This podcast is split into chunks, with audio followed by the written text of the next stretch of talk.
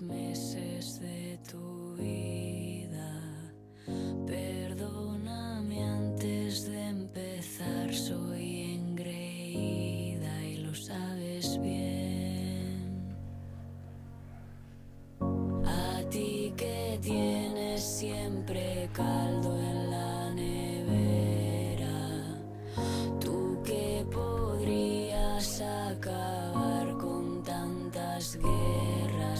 Escúchame. Mamá, mamá, mamá. Buenas tardes, buenas tardes a todos y a todos los que nos estáis escuchando y los que nos van a seguir escuchando después de que terminemos este programa, este nuevo espacio Inventarte aquí en LGN, NGN Radio, que ya me atasco y todo. Hoy muy, muy, muy bien acompañada en un programa extraordinario, como sabéis, nuestro espacio Inventarte. Bueno, pues es un espacio quincenal y, son los miércoles por la mañana. Pero Sabéis que hemos estado planteando en todo momento y sobre todo con las fechas del 8 de marzo el que la mujer no necesita solo un día, no es un 8 de marzo. Hoy es un 15 de marzo, podría ser un 27 de mayo y cualquier día es un día extraordinario y especial para poder abordar la situación de la mujer. Entonces hoy, como 15 de marzo, hacemos este programa extraordinario, que además va a ser un programa de una hora, en el que bueno pues el EGN nos lo ha propiciado de manera de manera estupenda y súper agradecidas de poder estar aquí. Y entonces nosotras lo, lo, hemos titulado como miradas de mujer con memoria. Aquí estamos y las que están son mujeres luchadoras activas resueltas a conquistar aquello que creen y en lo que el amor la amistad el respeto y la solidaridad forman el hilo conductor de su actividad todas guapas de alma, llenas de ternura, de decisión, de firmeza y de ganas de ayudar, por ellas mismas y por las demás. Un ejemplo de mujeres que nos dan caminos y nos ayudan a tener una visión más amplia de nuestras necesidades como mujeres y de nuestras grandes posibilidades de seguir avanzando y conquistando ese espacio que nos corresponde como persona, como una más que no se debe a nadie y desea ser partícipe y colaboradora de todas y todos, porque todos y todas somos necesarios y aquí y allí no sobra nadie. Con esta pequeña entrada hablamos y vamos a presentaros a las mujeres que aquí hoy nos acompañan en este espacio Inventarte. Si me vais a permitir, voy a hacer una pequeñita reseña de cada una de, cada una de vosotras para poder entrar en algo que nosotros no hemos llamado debate, sino que hemos llamado un encuentro. Un encuentro de amigas, un encuentro variado, un encuentro plural, diferente, pero todas con un hilo conductor importantísimo. A todas les gusta escribir, todas utilizan ese lápiz, ese papel para transcribir sus sueños, sus anhelos, sus peticiones, sus deseos, y a todas les une un compromiso, vamos, ineludible con ellas como mujeres, con la sociedad y con todos los que estamos tratando de construir un mundo que pueda ser mejor, más justo y más comprometido.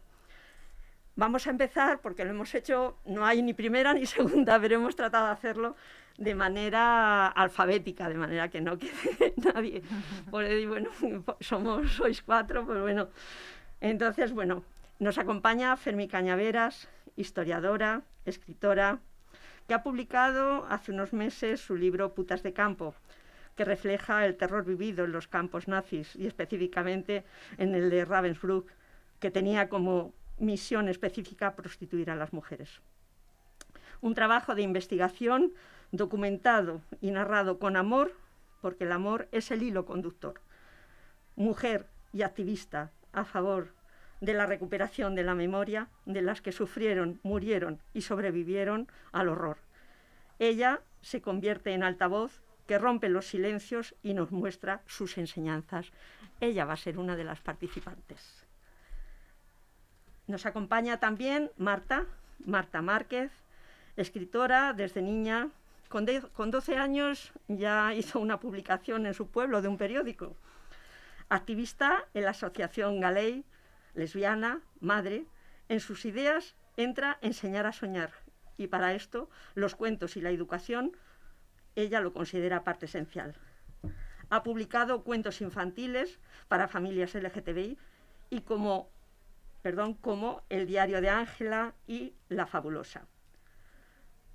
Brindaremos su mirada en este, en este encuentro, no, brindamos, nos brinda su mirada en este encuentro y es una ventana más para seguir construyendo con mirada de futuro.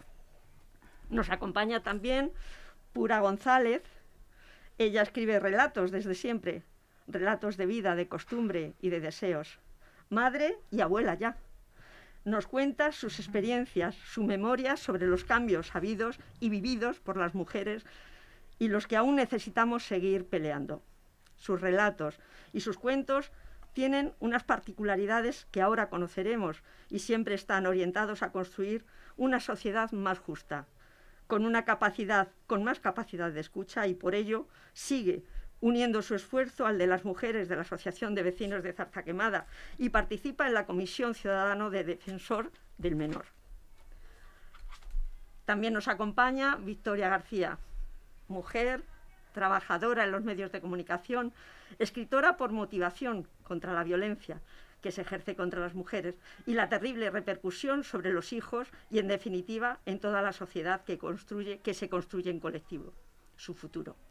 Finalista en el tercer certamen de relato corto y poesía contra la violencia ejercida contra las mujeres en 2021 en el, el certamen convocado por Inventarte. Quedarme dormido se titulaba su relato, nos centra la mirada en el futuro que debemos proteger y que ella quiere que sea feminista. En este sentido, con su cuento, con su experiencia, con su capacidad de madre y amor, estará también en la participación de este programa, de este encuentro nuestro, en la que os digo hola a todas. Hola. y, bueno, pues con ello vamos a, dar comienzo. No sé si hemos conseguido hacer una pequeñísima idea de, del tesoro que tenemos ahora mismo aquí y que estamos compartiendo y que yo estoy orgullosísima de estar compartiendo con todas vosotras. Espero que los que nos escuchéis lo disfrutéis de la misma manera. Entonces, vamos a ver porque hay una línea, una línea conductora en todas vuestras trayectorias, en todos vuestros trabajos, en todo vuestro vuestro hacer. Y ese es el amor a la lectura, el amor a la escritura, el amor a ese medio que nos va a facilitar expresarnos, cada una con sus experiencias, con su relación de trabajo y con sus anhelos. Empezamos casi por orden según lo hemos, lo hemos planteado y entonces, bueno, pues vamos, si os parece, nos, nos cuenta Fermi Fermi Cañaveras, por favor. Pues buenas tardes y muchas gracias por invitarme a este espacio. estoy encantada. Solo conocí a Rosa, pero bueno, ya me llevo cuatro amigas más. Y bueno, pues sí, sí que yo creo que lo que más importante es lo que nos une es la palabra. La palabra a día de hoy es muy importante, que no la tejiversen, que no la toquen, y que bueno que, es sumamente importante para recuperar la historia de las mujeres. Yo desde el punto de vista de, de ser historiadora siempre intento recuperar las pequeñas historias de las mujeres, las que se quedan en los cajones y que nadie se acuerda de ellas y son tan importantes como cualquier otra que salga en los libros. Entonces creo que con bueno, con cada una con nuestro pequeño granito de arena podemos aportar pues dar vida y dar reconocimiento a todas las mujeres que, que, nos han sucedido. Creo que es muy importante el papel de, de, la memoria en ese, en ese sentido. No sé si estaréis de acuerdo conmigo. Y creo que, bueno, pues la única forma que tenemos, o yo la única forma que sé, es escribiendo y contando las historias, como os he dicho antes, de, de tantas y tantas olvidadas que han hecho tanto y que, bueno, que nosotras estemos como estamos ahora por todo lo que han peleado.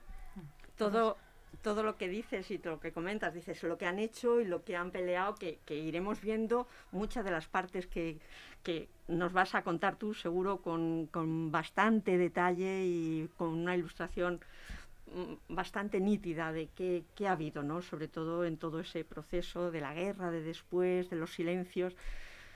pero en esa misma idea y con ese mismo planteamiento, Marta seguro que tiene algo que, que plantear con respecto no solo a la memoria, eh, que además es memoria, porque no podemos hablar, o sea, eh, yo creo que solamente nos puede servir de orientación que solo las setas salen por, por generación espontánea, todo lo demás, todo lo demás tiene un proceso, y entonces ese proceso es imprescindible conocerlo para poder seguir adelante. Entonces, Marta, eh, ¿Cómo planteas tú en esta, en esta línea, en, esta, en este planteamiento que hacemos decir la palabra es importante, los sueños, como tú decías, también lo son, conocer esas realidades, pero también las realidades de ahora cambian y, y tú eres una perceptora ¿eh? y transmisora de esos, de esos cambios que son importantísimos, que se desplieguen, que se conozcan y que demos todos a, a conocer porque sigue habiendo sectores ocultos. O sea, las putas de campo de Ravensbrück, que decía Fermi, era un sector oculto, pero hay muchas situaciones para las mujeres que siguen siendo sectores ocultos. ¿Qué nos cuentas, Marta? Bueno, pues primeramente buenas tardes a todas y a todas las personas que nos, que nos están escuchando. Un placer estar aquí. Muchas gracias, Rosa. Muchas gracias a vosotras. Ya ves. Pues eh, siguiendo un poco la línea de, de Fermi, eh, quiero incorporar una palabra, además de, memoria, porque me parece muy importante eh, hablar de privilegios. Creo que, todas las palabras dichas por mujeres son, son importantes, pero desde, desde, el sitio donde vivimos eh, se nos olvida a veces que nuestra realidad no es la realidad de todas las personas del mundo, en este caso no es la realidad de todas las mujeres del mundo, y en, en Europa o en la sociedad occidental tenemos por costumbre occidentalizarlo todo y blanquearlo todo y creernos que la palabra eh, de las personas blancas es la palabra estrella, la palabra que, lleva toda la razón, la palabra en la que, sobre la que hay que basar los cimientos, sobre los que construir cualquier cosa que queramos construir. Y, yo lo que quiero es, a través de mis palabras, de mis cuentos, de mis historias para pequeños y, para personas pequeñas y personas mayores es que seamos conscientes de los privilegios desde los que nos enfrentamos a la, a la sociedad, que no es lo mismo mi situación, eh, en mi situación personal hay una balanza que me resta y que me suma, ¿no? Pues me resta el hecho de ser mujer y me resta el hecho de ser lesbiana, pero me suma el hecho de ser europea, española, eh, blanca, mmm, de mediana edad. O sea, te, tengo una, serie de circunstancias que hacen que mi historia sea totalmente diferente al de una persona que es negra, que es trans, que es migrante, que es pobre. O sea, hay. Y, y sus historias son igualmente válidas a la mía. O sea, totalmente válidas. Entonces, eh, lo que me gustaría es que desde aquí planteásemos pues un pequeño espacio a la reflexión, a que, nos, eh, a que seamos conscientes de cómo nuestras opiniones y cómo lo que creemos real se basa única y exclusivamente en nuestros privilegios. Creo que queda sobre la mesa para seguir eh, viendo y contando con, con esa otra mirada también que nos, que nos va a brindar también pura sobre este encuentro en, en el que estamos. Bueno, vamos a ver.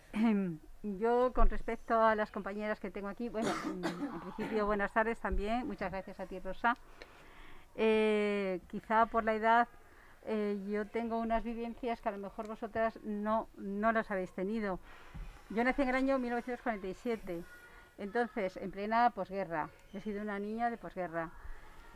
Eh, a, lo largo de cuando éramos cuando éramos niñas eh, bueno pues las escuelas públicas ahí eh, la ideología ya sabéis que era mm, bueno la, la nota que, que, prevalecía por todo lo demás para eh, te la metían digamos en vena no entonces desde el estado desde la iglesia de todos los sectores de la de la sociedad pues a nosotros lo que se nos inculcaba era el papel de de que la mujer tenía que estar en casa, que eso es verdad que, que en la actualidad también se ve, pero es que entonces era muy llamativo.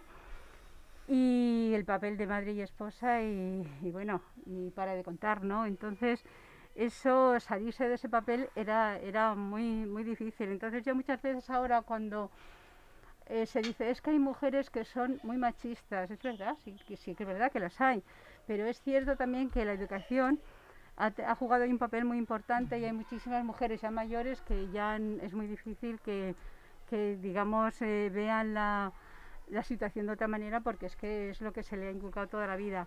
Entonces, desde ese punto de vista, es verdad que, que- que yo recuerdo que, mm, por ejemplo, el tema de, de cuando yo he sido abuela, como decía Rosa, pues ya, ya tengo unas nietas ya muy mayores, pero cuando eran pequeñas, eh, a ellas les gustaba mucho. Yo les, yo les hablaba, yo a mis nietas les he hablado eh, en los viajes, cuando hemos ido, por ejemplo, de viaje, que, que veíamos la Cruz de los Caídos. Yo le contaba la historia de la Cruz de los Caídos. Yo he tenido la suerte de que mis nietas han sido unas niñas muy receptivas, que las batillas de la abuela le encantaban. Entonces yo les explicaba, pues, pues todas estas cosas para que ellas también eh, tuvieran ese conocimiento de- de la realidad, ¿no? Yo recuerdo que mm, mi nieta la mayor era, tenía una princesitis aguda. A lo mejor me enrollo mucho, Rosa, tú córtame, ¿eh? que yo me a hablar. Y, y claro, era, eh, era tremendo porque los, los, el- los, los, los trajecitos, las princesitas, tal y cual. Y, y a ella les gustaba mucho que yo les contara cuentos. Y digo, vale, yo les contaba cuentos. Llegó un momento en que ya el repertorio se había acabado. Y yo digo, bueno, pues chicas, vamos a ver. Pues vamos, a- yo una noche ya que no sabía contar, digo, pues vamos a, a contar los cuentos clásicos, pero vamos a darle la vuelta. Y empecé a contarle los cuentos al revés, que, que esto ya se ha hecho mucho también, es verdad, hay mucha gente que lo ha hecho. Lo que pasa es que quizá ellas me ayudaban a darle forma a ese cuento, a encontrar los personajes y también las introducía dentro del cuento. Entonces yo les escribí ocho cuentos. El primero de ellos que fue el, príncipe, eh, el lugar de la, la Bella Durmiente era el Príncipe Durmiente. Y claro, ahí, en esos cuentos, lo que yo he tratado siempre era de que la, la mujer era la que llevaba la voz cantante, la que, la que era la protagonista, porque es que ya estábamos cansados de que era, claro, el, el- protagonista era siempre el chico, ¿no? Y fue bonito porque fueron unos años, entonces eran, la mayor tenía 11 años y la pequeña tenía 9, pero entendían perfectamente, además ellas también daban su, su toque, ¿no? Y, y claro, pues ellas luego también hacían las ilustraciones.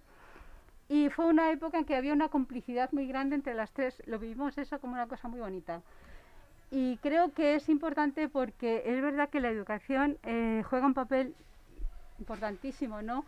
En, en lo que es luego, pues, el, la- incluso la violencia de género, ¿no? Si esto se, se, se tratara más, quizá llegaríamos a, a, A una situación. a otra situación, de ¿no? más a revertir, respeto. a revertir un poco eso. Sí. Bueno, de momento yo creo, Rosa, que Bueno, yo me vais a perdonar porque a veces, bueno, pues a mí me cuesta porque yo con cualquiera de, de- de las que estáis aquí, el escucharos y el, y el estar participando y compartir vuestras experiencias a mí me, me- me vuelve loca, la verdad. Entonces, bueno, eh, tendré que hacer un esfuerzo yo también por regular un poquito más tiempos y tal. Y bueno, vamos a escuchar a nuestra amiga y compañera también, Victoria. ¿eh? ¿Qué nos cuentas? ¿Qué nos cuentas, Victoria? Además, desde infancia, niños, Mm. relato, ¿qué nos cuentas? Bueno, es que escuchándolas a ellas se me ocurren un montón de cosas, ¿no? Bueno, yo, yo tenía pensado dar la, esta, esta visión de, de mujer trabajadora en la empresa privada, que es poner un poco el pie en, en la tierra a veces, ¿no? Como decía Pura, parece que ahora eh, todas las mujeres somos feministas y que la mujer está incorporada en la, en la empresa y ocupa cargos de dirección. Y bueno, y esto realmente va muy en la línea de lo que decía Fermi, de la tergiversación, no solo de los medios de comunicación, sino del mundo empresarial en sí. ¿no? Yo trabajo, he trabajado siempre en comunicación y marketing. Sé cuando, de lo que hablo cuando hablamos de manipulación, justamente por el área esta de, de marketing. Y ahora eh, las empresas están maquillando todo lo que tenga que ver con la igualdad. Y, y es, una, es una capa de pintura realmente, desgraciadamente, hasta que no haya unas políticas reales donde se obliguen a las empresas a, a tomar medidas serias. ¿no? La- las Naciones Unidas establecen a- han establecido los eh, Objetivos de Desarrollo Sostenible, entre los que se encuentra uno de ellos la, la igualdad. Estos objetivos de desarrollo sostenible forma forman parte de, de los planes de desarrollo sostenible de las empresas que no utilizan como una filosofía, aunque está dentro de este apartado de filosofía empresarial, sino como una parte de la imagen corporativa que venden. Y desgraciadamente eh, es algo que se queda en una línea muy, superficial. Entonces sí que se, se constata que cada vez eh, la, la, mujer se incorpora más al mundo empresarial, que están ocupando cargos de, de dirección, pero es una, también es una visión muy privilegiada, como, como decía Marta, ¿no? Yo tenéis que, sería muy interesante que, que por la red de LinkedIn y en un 8M para que veáis cómo entienden las mujeres el feminismo, la, cómo entienden las directoras, grandes directoras el feminismo y con qué eh, desparpajo hablan de la victimización de la mujer y de, de, otras, de otros términos que te, ponen la piel de gallina. ¿no? Y es que nos olvidamos que al final el feminismo está muy ligado a la lucha de clases y que nuestra visión, como decía Marta, igual que somos unas privilegiadas por ser blancas, por vivir en Occidente y que nada tiene que ver con, con, la gente que realmente tiene unos privilegios o una posición económica, no sé si hablar de clases, a mí me gusta hablar de clases porque creo que la conciencia de clase es muy importante, una clase superior a, a, la nuestra, ¿no? Y esto da, pone los pelos de punta.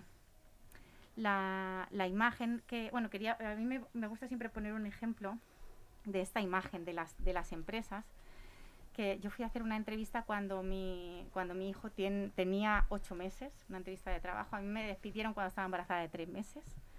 Esto se puede hacer en España legalmente. El juez dijo que era legal, así que esta es la sociedad en la que vivimos. ¿no?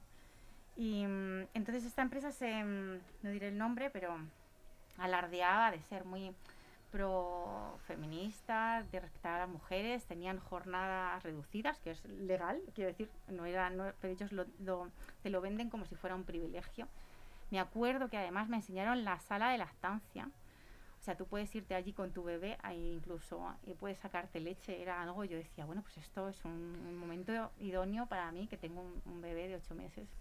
Pasé todas las entrevistas, no sé, tres, cuatro, todos los filtros y en el último, que se suponía que era el último, yo planteo una jornada de siete horas con flexibilidad. Solo quería ir a buscar a mi hijo al, a la guardería y ahí se acabó mi proceso de selección. Eh, ese es un ejemplo de, de, la, pues, de la hipocresía ¿no? que, que, hay en torno en el mundo empresarial, en torno a, a toda esta mm, eh, el concepto de igualdad de género, que es un objetivo de desarrollo sostenible, y que lo asumen a nivel de imagen, pero que solo se queda ahí.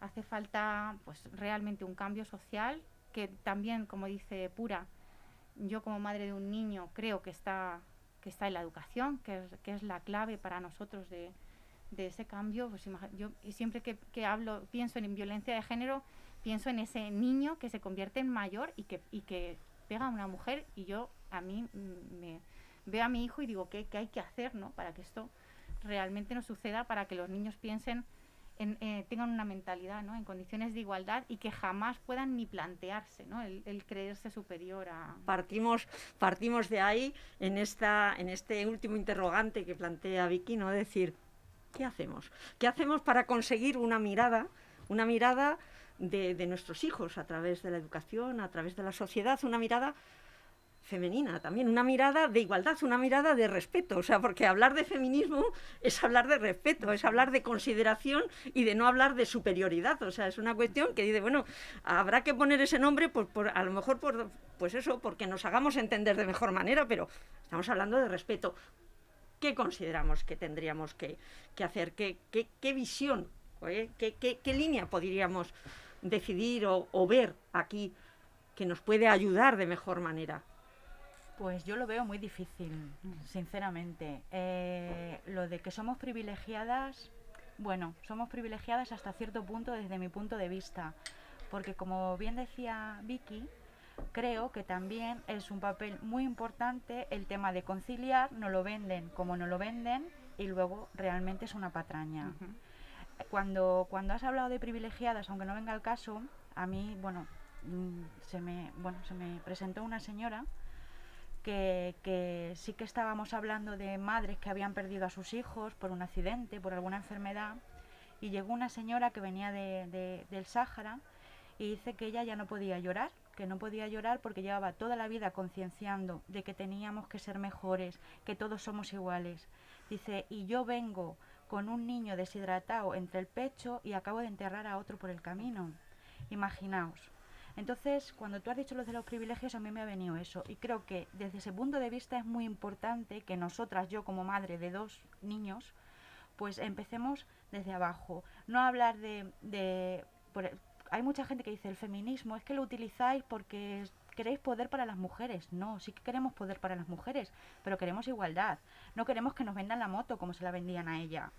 Queremos que si esto es así, que si nosotras tenemos la suerte de parir y de criar y de amamantar y maternar, podamos tener las mismas condiciones que tienen los hombres. Y solamente estamos pidiendo, como dice ella, una hora. No nos puedes vender la película de que hay que concienciar y que somos unas privilegiadas cuando luego es todo una sarta de mentiras. Entonces yo creo que hay, el trabajo está desde, desde abajo y desde casa, que nosotras por, por tener niños, normalmente en esta sociedad los varones son los que tienen los mejores puestos, pues intentar inculcar a esos nuestros niños que eso no es así, que la mujer y los hombres tienen los mismos derechos y los mismos privilegios. Entonces yo creo que el papel y cómo le hablemos a nuestros hijos desde nuestra casa es muy importante. Y también con respecto a Pura, y yo vuelvo a lo mío con la memoria, también es muy importante pues contar las cosas que no nos han contado en el colegio el tema de pues el adoctrinamiento pues las mujeres solamente estamos para eso para limpiar para fregar y para estar todo perfecto y ahora estamos volviendo a eso no sé si os estáis dando cuenta pero yo cada vez veo más mujeres que están comprando un discurso de que bueno pues que la, la violencia de género ahora no existe Sí. y cosas así. Entonces da un poco de miedo. Y creo que también es muy importante, pues, desde, desde las personas más mayores y que han tenido sus vivencias, pues contarlo a sus nietos, a sus hijos, a la gente más cercana y desde nuestro pequeño espacio empezar, pues, a hacer eso, a concienciar para que el día de mañana, cada una dentro de nuestras posibilidades como madres, como abuelas o como profesoras, educadoras, pues como, como vecinas incluso, porque es que todos formamos parte de ese, de ese terreno. Exactamente, pues que, que lo, lo impartamos, pues, pues aunque sea desde nuestro pequeño rinconcito, pero concienciar a los que vienen detrás para decir, oye, que esto, que sí, que nosotras tenemos privilegios, pero que las que vienen tienen que tener muchos más que nosotras. Y para eso estamos aquí, para pelearlos igual que los que pelearon las anteriores. Entonces yo creo que es muy importante el papel de la educación y lo que nosotros le contemos a nuestros hijos. No sé cómo... Marta, Bueno, eh, primero contestándote a lo del tema de los privilegios, yo creo que en realidad pensamos lo mismo. O sea, eh, la diferencia entre ser una privilegiada y, tener privilegios para mí es, es importante, porque creo que no hay que, no hay que quitar el, el- el ojo a la interseccionalidad. O sea, eh, la vida nos atraviesa y no somos solo una cosa, somos todas las cosas a la vez y eso mm, una cosa no quita la otra. O sea, el que las mujeres en España tengamos cierto nivel de privilegio no quiere decir que tengamos igualdad, solo que estamos mejor que mm, pues eh, un porcentaje muy elevado de mujeres en el mundo. Entonces, simplemente es que seamos conscientes, no de que no tenemos que seguir luchando para conseguir esa igualdad efectiva, esa igualdad real en España, sino que seamos conscientes de que esta realidad que vivimos nosotras no es la realidad que viven en Somalia, ni la que viven en Camboya, ni la que viven en Kansas. O sea, cada, cada, eh, cada espacio tiene una situación y esos privilegios son importantes porque desde ahí eh, empezamos a construir. Entonces, eh, bueno, eh, que- creo que esto queda claro. Y en cuanto a, a la pregunta que, que planteas, Rosa, yo que tengo un hijo que ya es una persona adulta, tiene 19 años, eh, yo he intentado educar a mi hijo desde una mirada feminista, desde una, desde una mirada diversa, inclusiva. Creo que lo he conseguido, pero, eh, pero creo que hay una parte que no podemos controlar y tenemos que ser conscientes que como familias obviamente debemos intentar educar a nuestros hijos y a nuestras hijas de una forma igualitaria, diversa, feminista, eh, respetuosa, la no violencia, pero es que se nos escapa de las manos porque nuestros hijos no viven en nuestra casa únicamente. Pero des- Efectivamente. desde, desde que son bien pequeños y pequeñas, nuestros hijos están en el mundo. Entonces, en el mundo empiezan a socializar y se encuentran con el mundo. Y entonces el mundo no es solo la mirada que nosotras queremos eh, transmitirles a nuestros hijos y a nuestras hijas.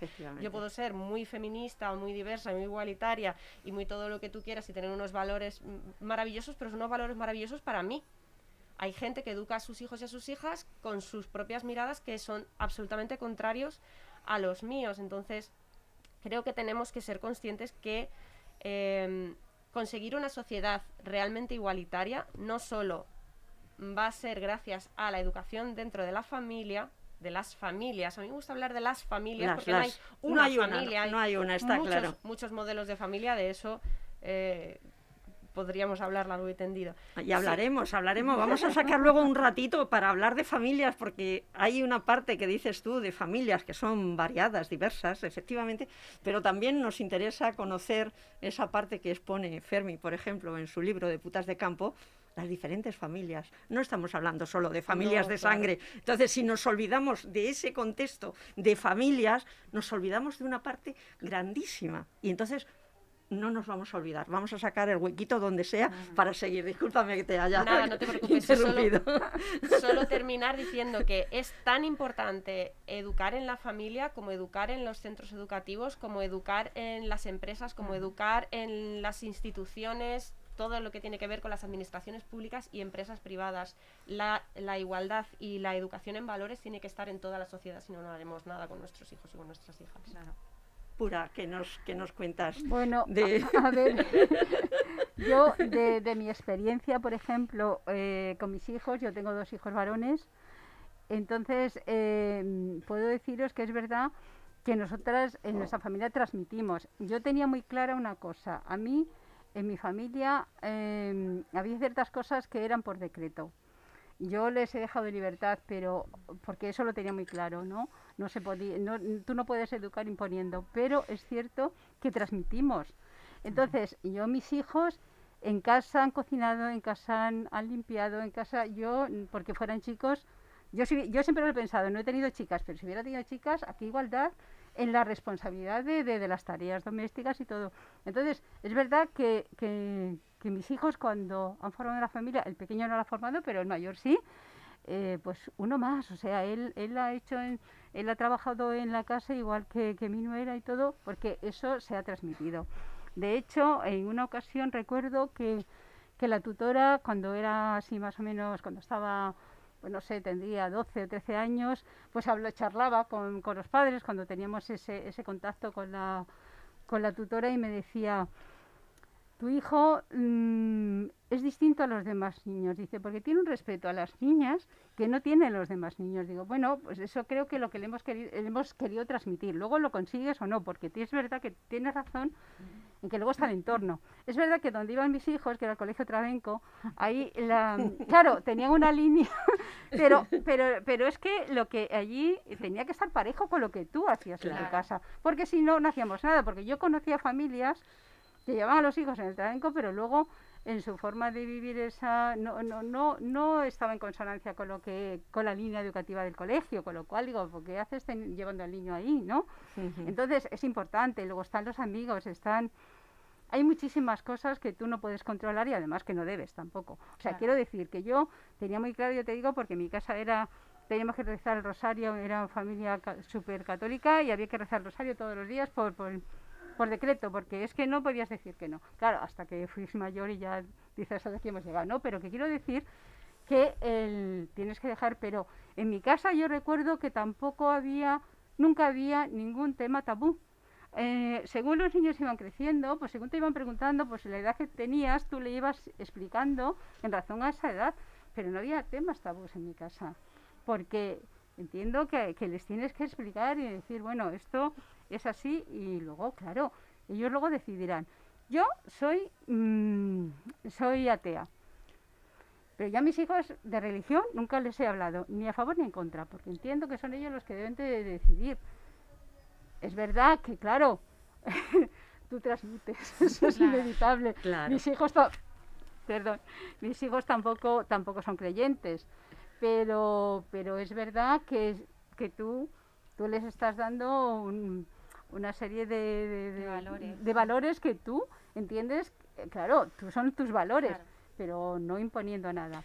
Y yo creo que sí que es verdad que el papel de las, de las familias, de los padres, es muy importante, del padre y de la madre, porque también es verdad, no solamente las mujeres tenemos que educar, yo, no, yo estoy en contra de eso.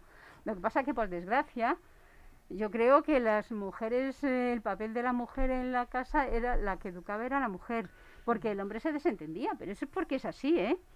Es que se desentendía porque porque en las cosas eran, eh, les correspondía a las mujeres. Yo creo que es que un matrimonio no es eso tampoco, pero bueno, eso sería otra cuestión, Rosa. Claro. Creo que eso nos Claro. estamos metiendo no, no, ya- claro, no, no, pero hay una, hay una cuestión que, que quizás sirve también para, para tener en cuenta y, y englobar lo que, lo que se está planteando. O sea, todos educamos. O sea, ese, esa frase, eh, no, vamos, no voy a decir típica porque es que solamente es que es meridiana, es decir, para educar hace falta toda la tribu.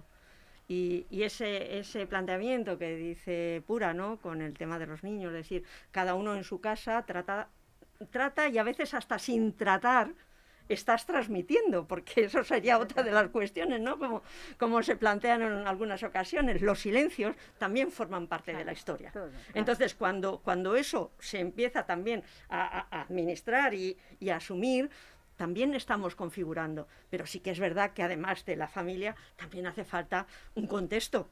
Entonces, que esa situación, como planteaba Pura, ¿no? De decir, en, casa está, pero el cole, el cole también nos brindaba eso.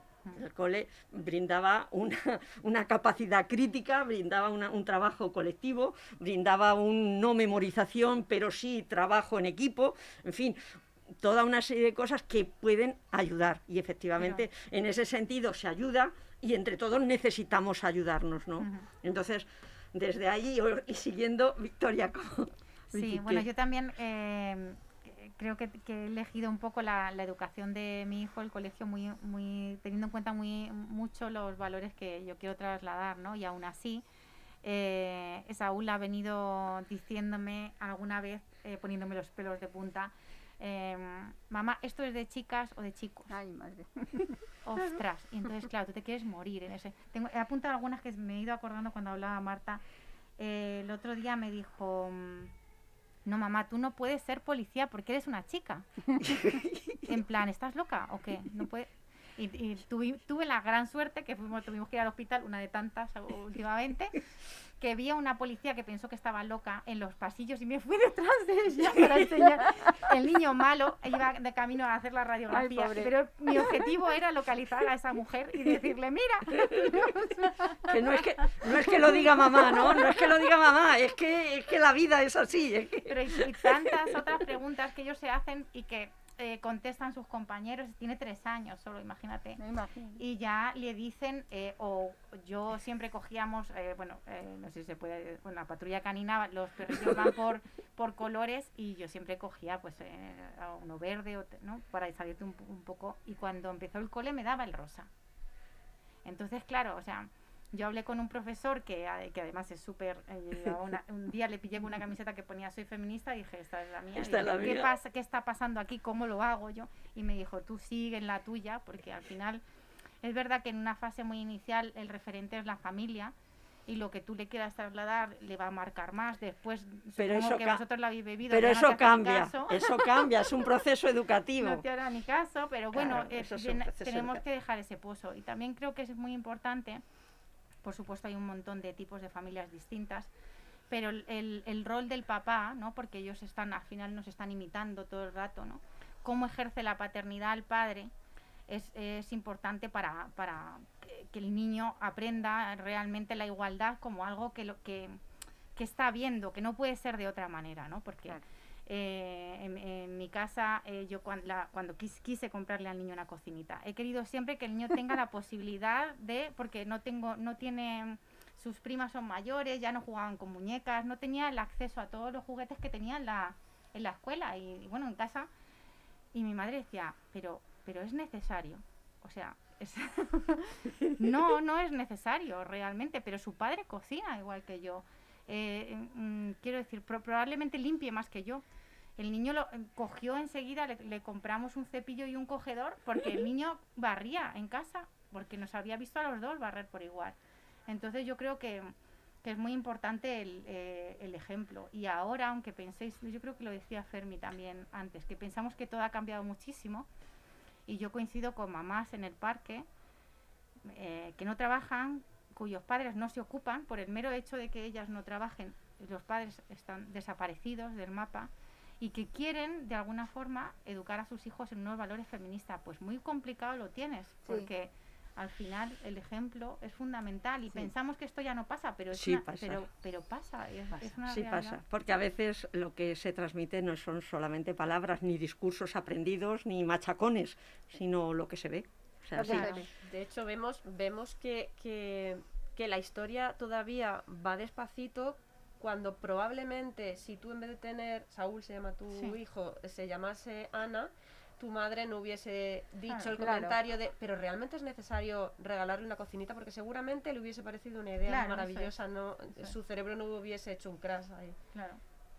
Sigue siendo la cultura, sigue siendo la educación, sigue siendo lo que transmitimos con esas experiencias. Pero yo creo que hay un La avance, base. ¿eh? en lo- por lo menos en, en los, en los roles de género, en la educación. O sea, ahora ya todos los, en todos los colegios se dan los mismos juguetes a niños y niñas y se trata en nuestra época ya se hacía, ¿no? Pero ahora es, es una realidad. Eso sí que lo- yo creo que ahí podemos decir que están intentando sacar un poco, o por lo menos eh, yo lo que veo en los profesores que ha tenido mi hijo, romper un poco el corsé de este, ¿no? De la, de la masculinidad en el que tenían que, que meterse todos los niños y mm, o sea los niños no lloran los niños no pueden ser sensibles los niños solo juegan al fútbol los niños no juegan con muñecas yo mm, cuando empezó en este cole nuevo yo eh, mm, Saúl volvió a coger la muñeca que tenía ahí tirada y la y la vestía la arropaba hacía cierto o sea cosas que estaba viendo en el cole y que probablemente eh, estaba- estuviera potenciado por esa profesora que se preocupó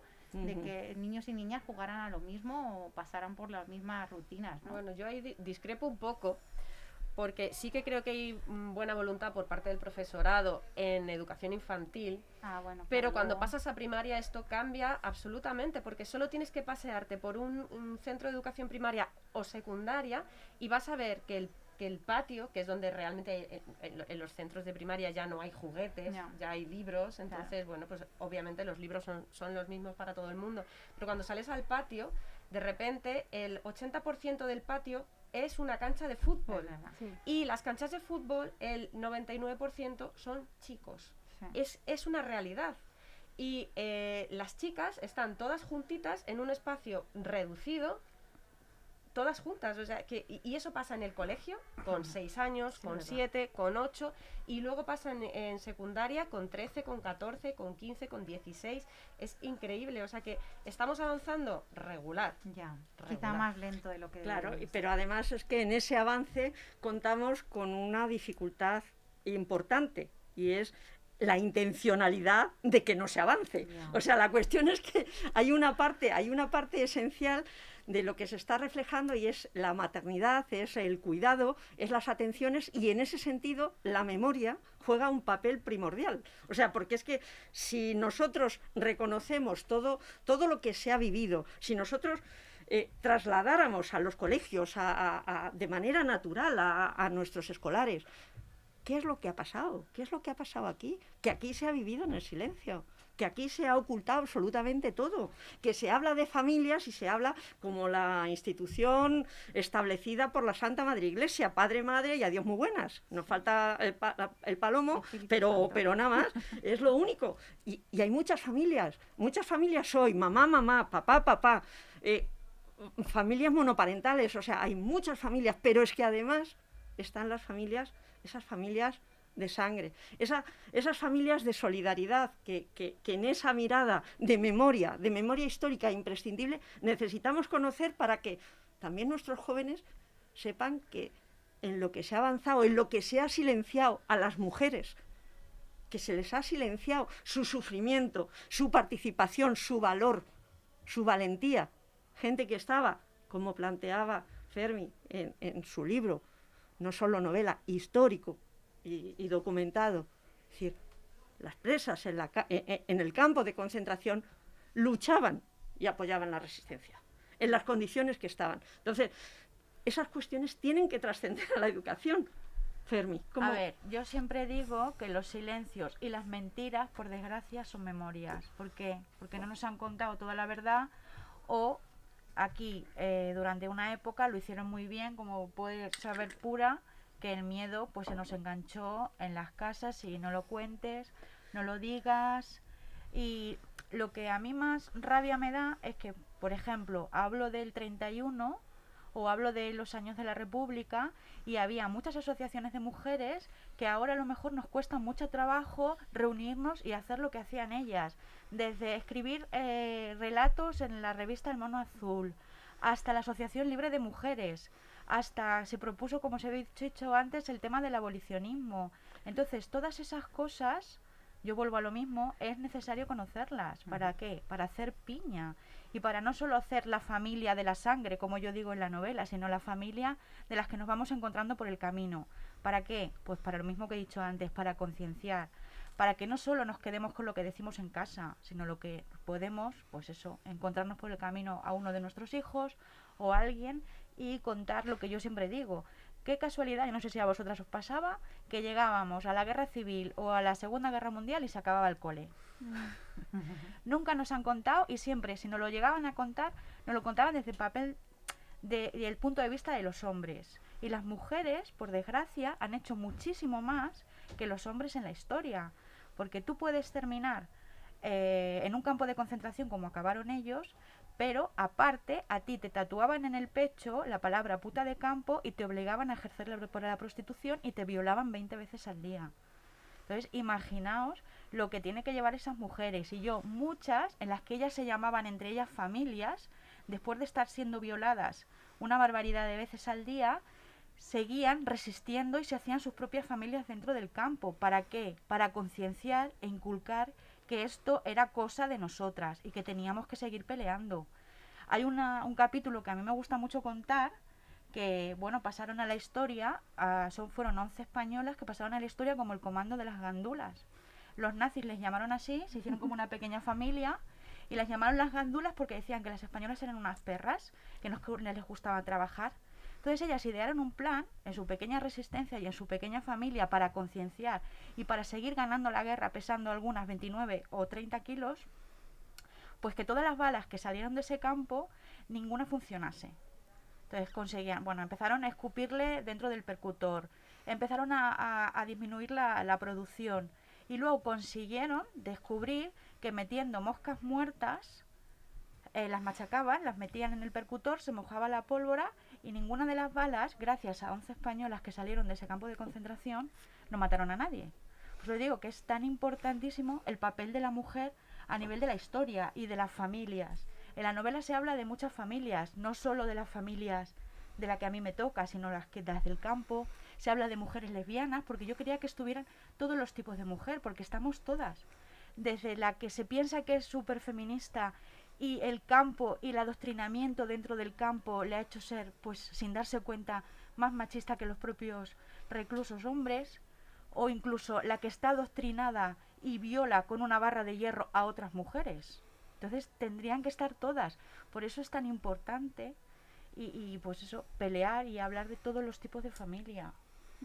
Importante y además, eh, sobre todo, generar esa conciencia de decir, no sobra nadie. Es que aquí no sobra nadie, es que tenemos que ser conocedores de qué está pasando, de qué ha pasado, porque esto se vuelve a repetir. Y ahora no nos podemos llamar a nanas de decir, no, es que eso queda muy lejos. No, no, ahora mismo hay voces, voces potentes que están, vamos, que si por ellos fuera, eh, en, en medio minuto íbamos otra vez para atrás y como cont- me contaba Pura el otro día, decir, bueno, para hacer el servicio social, para poder entrar a trabajar, ¿eh? y tener la chapa que pone SS, como dice que todavía la tiene guardada, de, ha- guardada. de hacer los, el servicio social, que era lo que hacía la sección femenina, que era, bueno, pues eso, seguir adoctrinando. Entonces, necesitamos participación, necesitamos comunicación, necesitamos apertura, apertura de, de mente para escuchar, necesitamos aprender a escuchar. Y eso es la parte fundamental de no solo de este, de este encuentro, sino de, de cada una de, de las trayectorias que, que- que tenéis vosotras, o sea, aprender a escuchar. Necesitamos cada vez más aprender a diferenciar qué es lo que estamos escuchando, porque la palabra está pervertida, porque hoy se utiliza la misma palabra para decir justamente lo contrario. Y entonces tenemos también que, que prepararnos, prepararnos nosotras, pero también preparar a nuestro entorno. Y eso solo se consigue comunicándose, como esas presas de Ravensbrück. O sea, como eso de decir, nosotras nos tenemos que apoyar. Porque solos, solos, solos, no vamos absolutamente a ningún sitio. esto lo hablábamos el otro día en la manifestación, ¿no? Que tenemos la capacidad de, de- de separarnos por matices, ¿no? Y, es muy complicado. Yo en la empresa privada eh, me cuesta mucho identificar feminismos, pero cuando hablas con la gente, realmente ellas se sienten feministas, ¿no? Y, y dices, Joab, es que quizás si habláramos más encontraríamos esos puntos en los que piensas que el feminismo que defiende o que, está en contra de la violencia de género no es una victimización, sino es una necesidad imperiosa de una sociedad en la que tú tienes un privilegio que otras no tienen, ¿no? Y tener esa empatía y esa capacidad de entender el dolor ajeno y llegar a puntos de encuentro que estoy convencida de que, de que todos tenemos, tenemos, cada sí, vez en, este, en esta sociedad como tan individualista y tan competitiva, nos, nos está resultando muy difícil. Sí. Quizá antes era más fácil, ¿no? Entre las mujeres. Bueno, eh, a ver, eh, yo en ese aspecto quería decir una cosa. Yo estoy percibiendo ahora que hay em, entre nosotras, eh, antes era, a ver si me explico, cuando yo era joven como que las mujeres teníamos que competir entre nosotras pues para llevarte al chico, para no sé qué, para no sé cuántos, había, nos enfrentaban a las mujeres unas con otras, no podíamos ser amigas. No sé por qué razón. Uy, no, no, es que amigas, amigas, de verdad no, porque además las mujeres éramos como muy muy brujas en ese sentido, de que de que no podíamos, eh, digamos, mm, es que no me sale la palabra. Esto ya es cosa de la edad. ¿eh? No, no, sí, sí, a veces me pasa. Bueno, lo que yo percibo ahora es que entre las mujeres como que sí hay esa conexión y hay eh, que nos sentimos eh, arropadas unas con otras. A ver, es verdad que a mí me- este año me he sentido muy mal con respecto a la división que ha habido con el tema de la manifestación por matices, como tú has dicho, es cierto. Pero yo mm, este año cuando he salido a la manifestación salía con esa cosa, ¿no? De decir, madre mía, pero luego la disfruté muchísimo. Y os digo por qué. Porque yo hace 40 años, yo he ido siempre todos los años a la manifestación del 8 de marzo. Entonces, eh, cuando salíamos hace muchísimos años, 30 años o más, éramos cuatro mujeres, cuatro locas, que además éramos ya mayores, no éramos chicas jóvenes, que me acuerdo que el recorrido era de toda la calle de Atocha, era un recorrido corto, pero además eh, era, no había apenas hombres y además, pues eso, que, que eran mayores y no había mucha repercusión. Pero es que ahora es una gozada. Ir a una manifestación en la que ves niños, en la que ves familias, en la que ves chicos y chicas jóvenes, de todas las edades. Yo en la manifestación del otro día había una- a una- un grupito de niñas de 8 o 9 años, saltaban, gritaban, los, las consignas y todo, pero con una marcha, que me acuerdo que había allí un, un reportero de la SER que estaba encantado, eh, no hacía más que hablar con ellas, porque es que era una gozada verlas. Entonces, quiero decir, yo creo que sí que es verdad que en algunas cosas hemos avanzado. Pero mira, el, el feminismo siempre ha tenido, eh, nunca ha sido, digamos, en, en la ideología, no siempre todas hemos estado de acuerdo en todo, ¿no? Ha habido diferentes formas de, de entender el feminismo. Cuando tú hablas de privilegios, es verdad que yo sé que hay grupos de mujeres de otros países, sobre todo de África y de otros sitios donde la mujer no tiene los privilegios que tenemos aquí, a pesar de que no tengamos la igualdad, eh, con respecto a ellas sí que los tenemos y ellas no se sienten, no quieren ir con, con la manifestación del 8M porque ellas entienden que lo que nosotras pedimos mm, como que a ellas eso les suena, no sé, es una fantasía, ¿no? Claro. Entonces, qui- quiero, mm, lo que veo es eso, que hay más unidad entre nosotras, que nos apoyamos más, que nos escuchamos más, que hace años. No hemos llegado, nos falta, nos falta también ese entendimiento a lo mejor, eh, pero yo creo que es importante lo que tú dices, de hablar, de escuchar, de escucharnos Y bueno, y, y es verdad que habrá cosas que no estemos de acuerdo unas con otras, pero lo fundamental, si estamos de acuerdo, hay que ir unidas. Y hay que ir unidas todas porque si lo fundamental estamos todas de acuerdo, pues luego esos matices se irán viendo de una manera o de otra, pero sobre todo escuchar. Y yo creo que en eso sí que hemos avanzado mucho. Yo en eso sí que estoy contenta porque además sobre todo voy contenta porque veo veo que hay relevo. Porque ver esa cantidad, yo veía muchísimos grupos de chicos y chicas que eran de instituto, Sí. eran muy jovencitos. Luego veías a personas muy mayores, que veías de todas las edades y decía, madre mía, es que es- esto es importante. Y yo creo que si seguimos ahí peleándonos, porque si no, lo tenemos crudo, ¿eh? Porque es verdad que hay quien quiere eh, eh, quitarnos de la faz de la tierra. Así de claro. Pero no lo van a conseguir. Por supuesto que no. Anda, claro que no. si os parece, vamos a ir entrando ya en la ultimita ronda de, de, bueno, pues de, de ver, de ver un poquito quizá como algo especial que, que cada una queramos decir, porque aunque teníamos una hora, la hora pasa. Entonces, yo, vamos, espero que estéis tan cómodas y tan a gusto como yo estoy, que me estaría toda la tarde y les podríamos realmente secuestrar aquí para estar más horas, pero sí que es bueno que, que bueno, podamos podamos dar un pequeñito resumen, un, bueno, pues un, una mirada ya de, de, última visualización en este, en este encuentro nuestro y sí que me atrevo a plantear que decir, bueno, se han quedado muchos, muchos puntos uh -huh. maravillosos de tratar, súper ilustrativos, súper educativos y, y, muy, muy interesantes que a lo mejor si el EGN Radio lo admite y vosotras queréis, hasta podríamos continuarlo en otro, en otro momento. Entonces, si os parece, vamos con esta, hacemos de nuevo, si os parece, la ronda inicial y vamos finalizando. Fermi, por favor. Pues yo me quedo con, pues que es muy importante empezar desde cero, en casa, con los valores que queramos transmitir, concienciar, contar, que no se quede ningún silencio ni ninguna historia perdida. Y creo que es muy importante la cultura y lo que hacemos todas.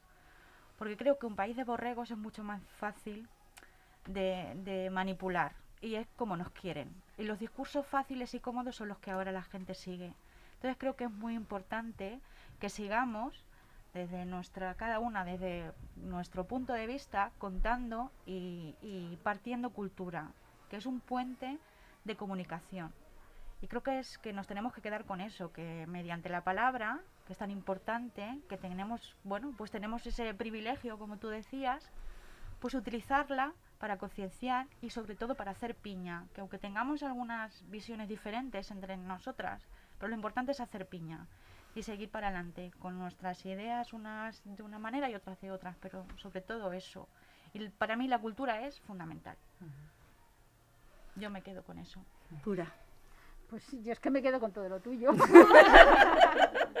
Quiero decir, es que, es que no sé qué añadir más, porque es que es un poco lo que yo siento también y además creo, eh, con lo que yo me quedo hoy es que me he sentido, sobre todo lo que hemos hablado, que me parece muy interesante porque lo de escuchar, lo de escucharnos a nosotras mismas, de hablar de lo que, de lo que sentimos, de lo que percibimos, eh, es además encontrarte a gusto con unas personas que compartes pues pues todas es, todas estas vivencias que tú tienes, todos, todas esas ideas, que en definitiva, pues bueno, son casi todas las, las, tenemos más o menos, como dices, un matiz más o menos, pero creo que esto, Rosa, es un encuentro mmm, estupendo. Y que, que, se tiene que repetir. Nos quedamos con la propuesta. Marta, Marta, por favor.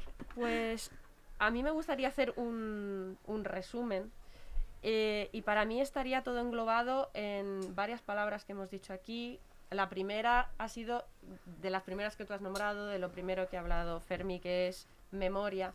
No podemos avanzar si no nos acordamos de, de lo que ha pasado. Pura nos ha contado un montón de, de historias.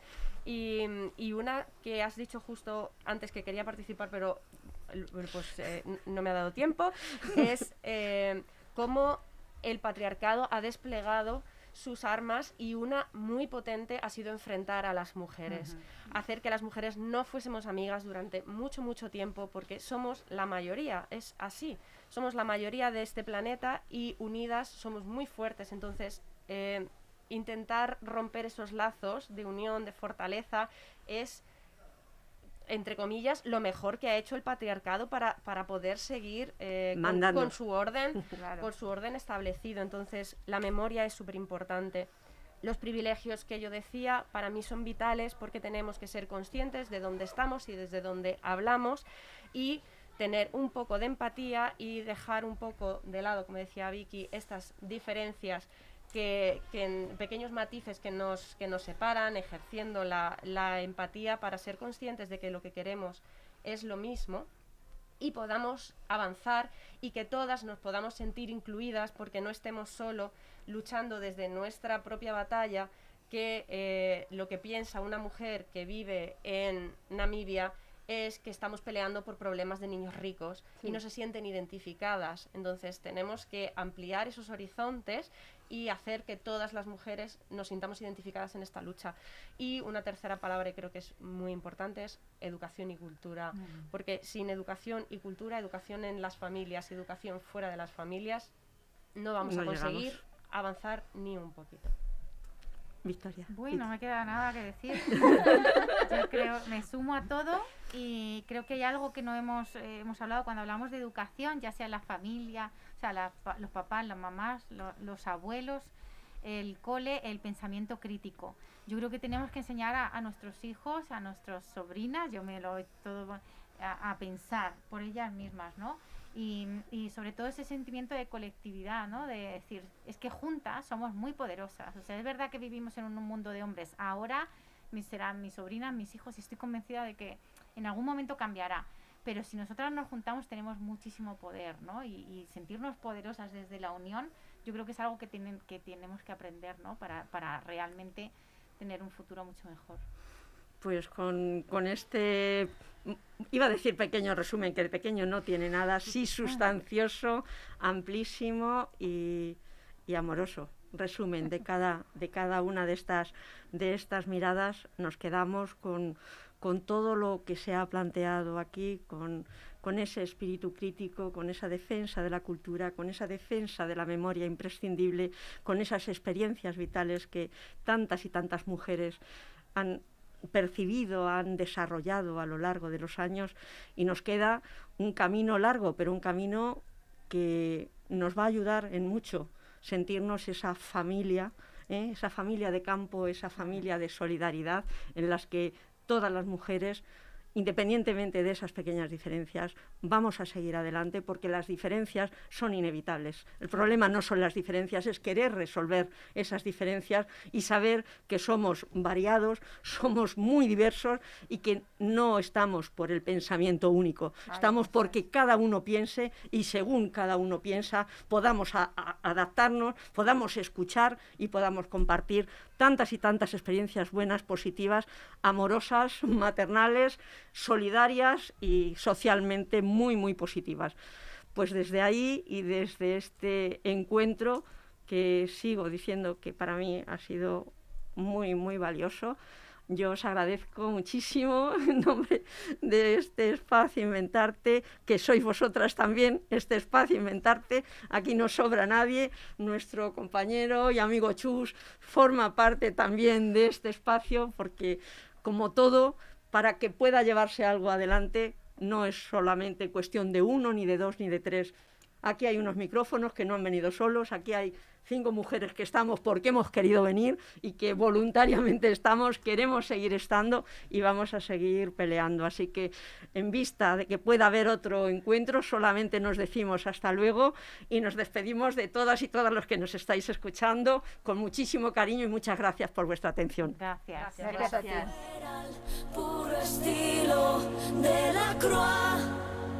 mamá, mamá, mamá. Por tantas mamá, mamá, mamá. Todas las mamá.